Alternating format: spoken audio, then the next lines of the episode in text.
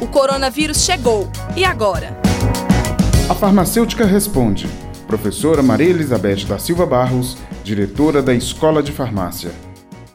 Posso produzir meu próprio álcool em gel em casa? Você pode fazer o seu álcool gel em casa desde que tenha os insumos, produtos adequados para fazê-lo. Existem riscos em relação a esta produção do álcool em gel caseiro? Sim, se você não usar os produtos adequados, você pode causar, inclusive, reações alérgicas e urticárias. Produtos que temos em casa, como água sanitária, vinagre, sabão e sabonete líquido, são eficazes na limpeza de mãos, superfícies e mobília? Água sanitária e vinagre são utilizados para desinfetar móveis, utensílios, pisos, etc. Sabonetes, sabonete líquido são utilizados para a lavagem das mãos. Qual é a produção de álcool em gel da escola de farmácia? A quem ela se destina? A escola de farmácia tem sim a possibilidade de produzir álcool gel, embora nós não temos os insumos. Isso está sendo providenciado para que possamos realizar essa fabricação e distribuir